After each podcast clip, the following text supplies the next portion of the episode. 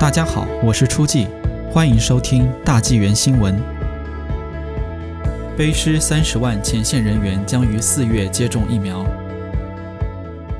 三月十八日，省府表示，卑诗省三十多万前线人员，包括急救人员、教师和托儿所员工、杂货店员工等，将有资格在四月份接种 COVID-19 疫苗。省公共卫生官员和 COVID-19 工作组将决定具体实施步骤。哪些人员将在何时接种阿斯利康疫苗？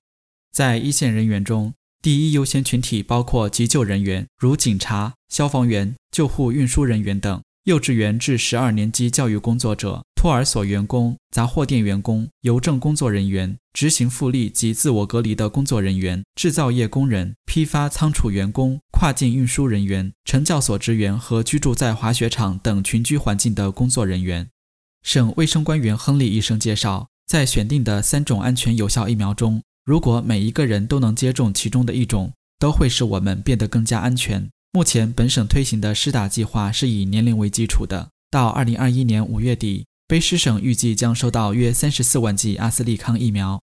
目前，卑诗省已有六万八千剂阿斯利康疫苗。第一批到达的疫苗将为传播风险最高的工作场所的人员施打。包括食品加工厂、家禽、水果和鱼类加工，它还包括集中住宿的农业作业人员和其他有工人集中住宿的大型工业基地。